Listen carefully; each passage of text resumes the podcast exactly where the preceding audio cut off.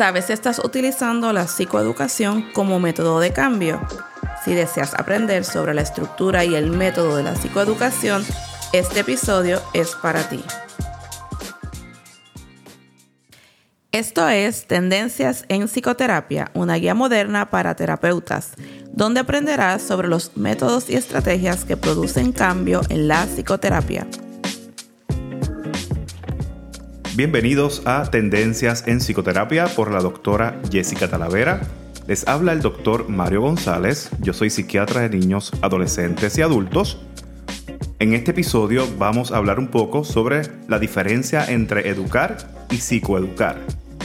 Jessica, cuando comenzamos a hablar de este tema, la realidad es que yo me sorprendí porque yo pensé que yo siempre hacía psicoeducación con mis pacientes en la oficina y a medida de que he aprendido sobre el tema, me he dado cuenta que estaba haciendo algo completamente distinto.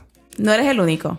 De hecho, a través de mi experiencia como supervisora clínica, he observado que los estudiantes tienen dificultades para distinguir entre lo que es educar versus psicoeducar e inclusive no se lo cuestionan del todo hasta que no es que yo le traigo el tema o este tópico. Y sabes, no lo juzgo, Mario, pues también fue mi experiencia cuando yo hice mi formación en CBT para insomnio, teníamos que grabar todas las sesiones del modelo y cada una de las sesiones a grabar tenía un pase o un no pase. Era como una evaluación que te miraban diferentes puntos, tenía un 100% de pase y pasabas con el 70%, si no, pues era un no pase.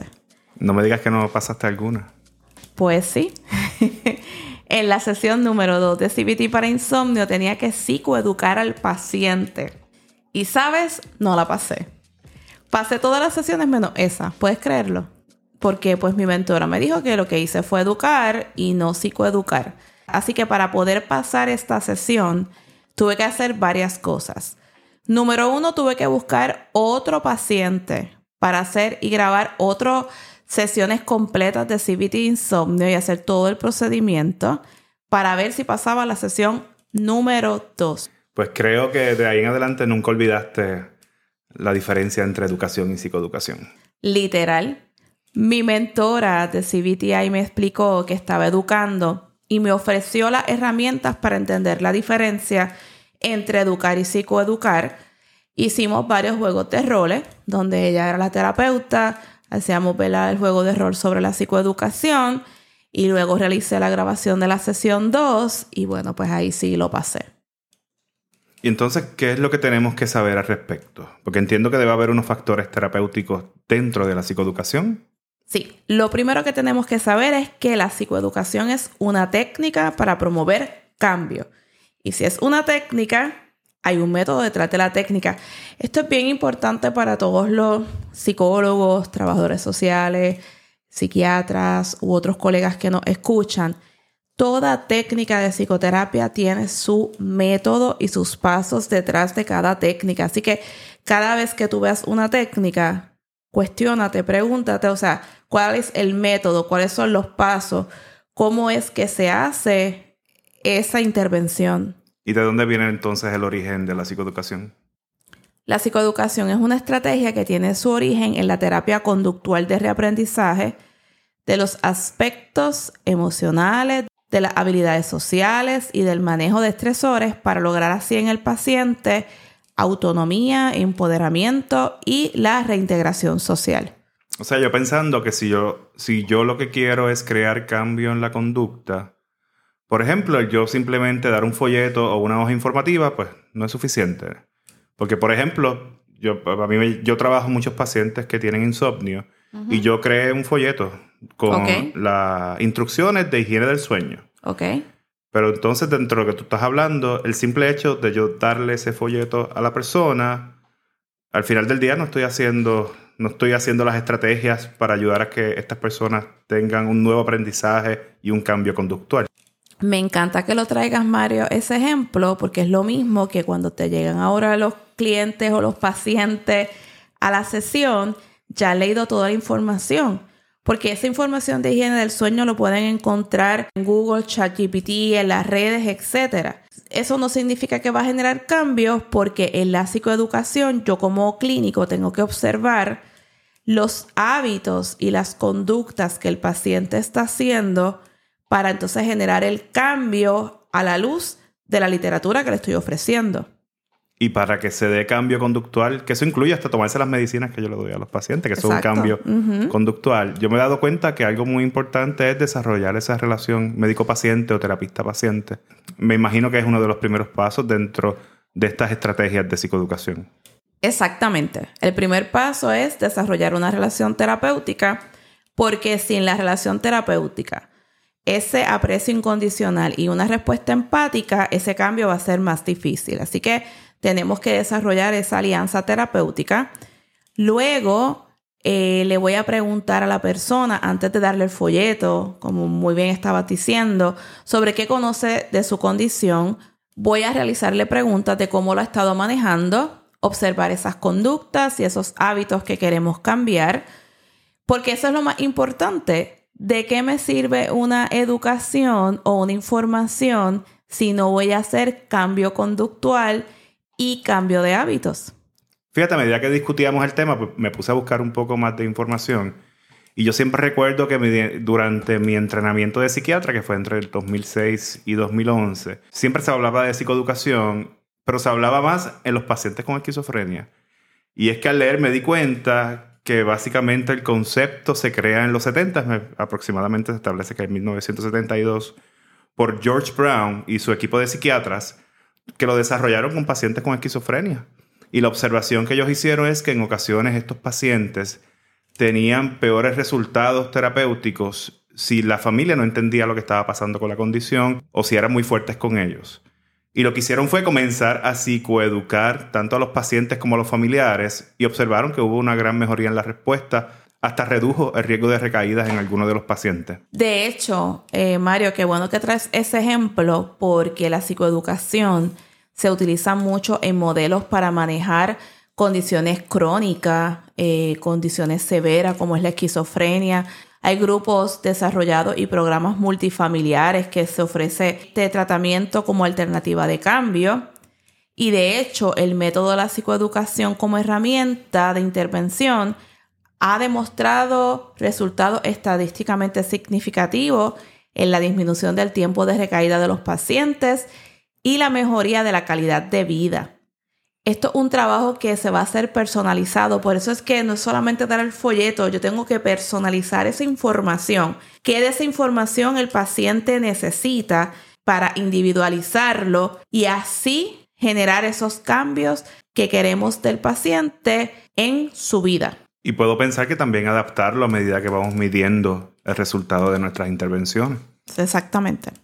Pero entonces, otra pregunta importante, Jessica, dentro de este tema. ¿Cuál sería el método o la estructura de la psicoeducación?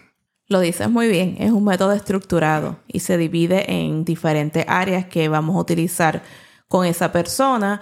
Voy a utilizar el ejemplo que me traíste del insomnio, o sea, antes de ofrecer el folleto, voy a preguntarle al paciente que conoce sobre el insomnio, sobre por qué comienza el insomnio.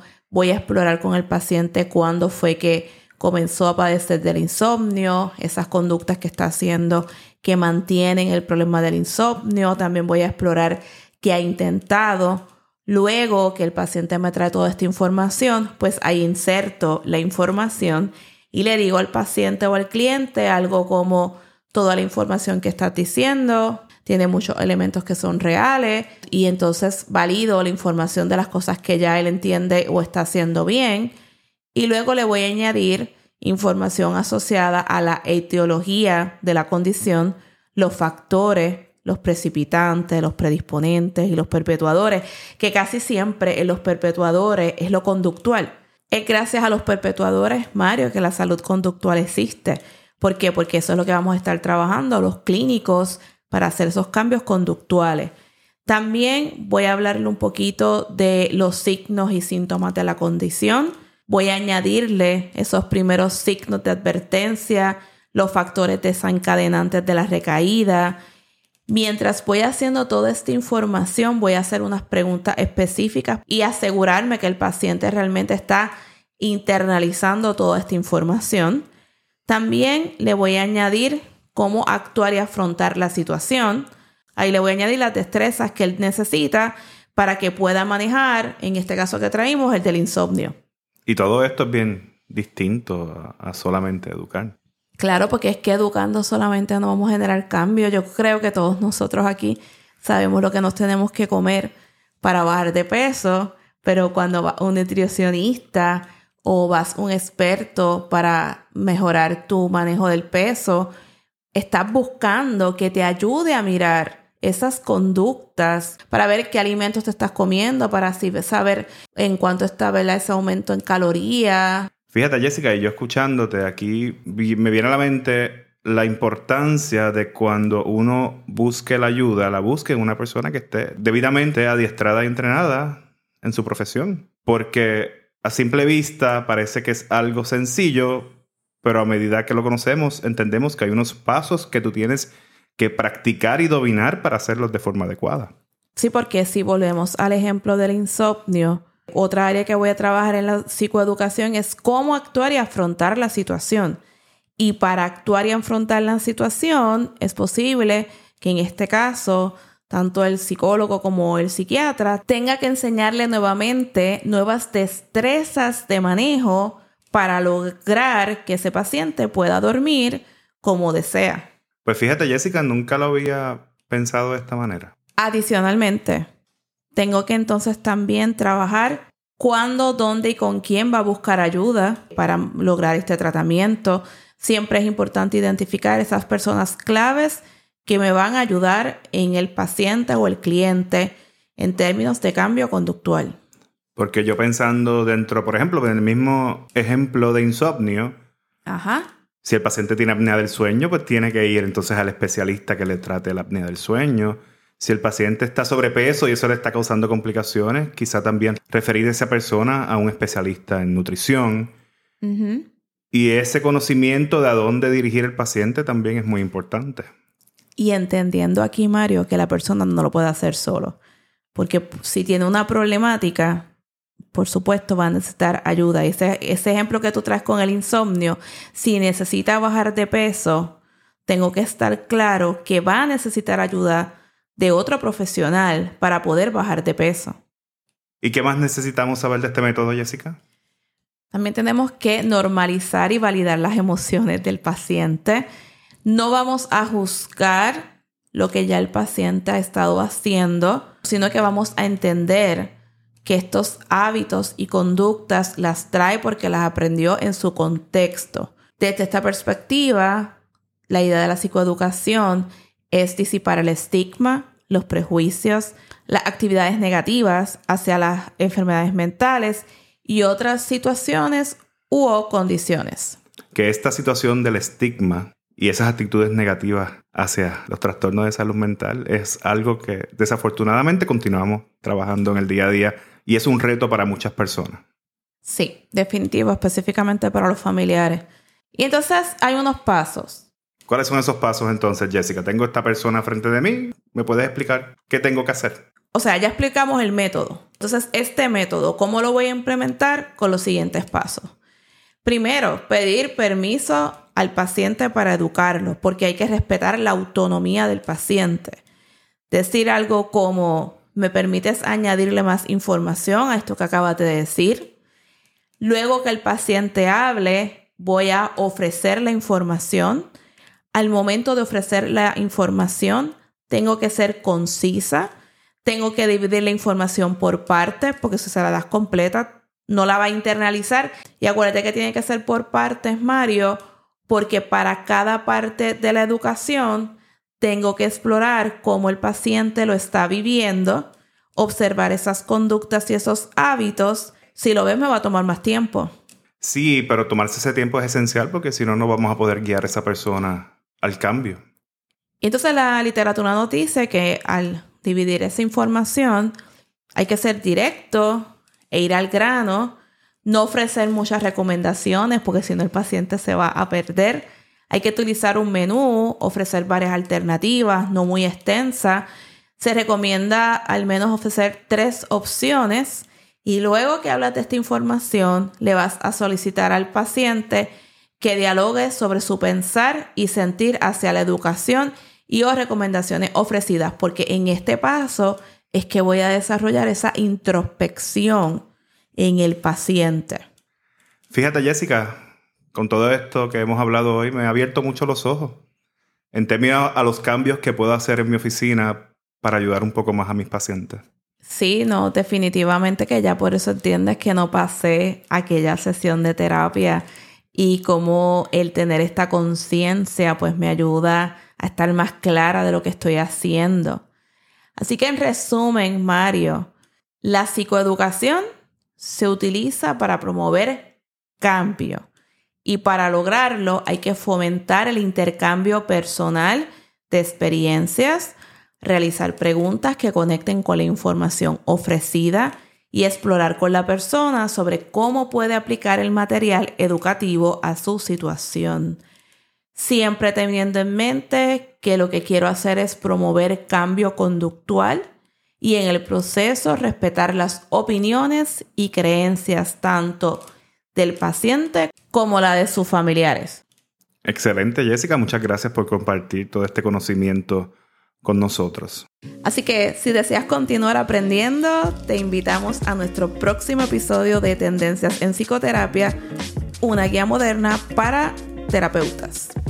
También debemos recordar que la doctora Talavera tiene su grupo de estudio, el cual pueden obtener más información yendo a su página web www.talaveraphd.com. Y también les recordamos que tenemos nuestro otro proyecto, Banditas de Salud Mental, donde pueden escuchar también ese podcast y encontrar nuestros productos de la línea de salud mental que las consiguen en www.banditasdesaludmental.com. Y hasta aquí este episodio de Tendencias en Psicoterapia por la doctora Jessica Talavera. Recuerden que nos pueden enviar sus preguntas, sugerencias a través de las redes sociales o también nos pueden enviar a través del correo electrónico info Así que muchas gracias por su sintonía y hasta la próxima.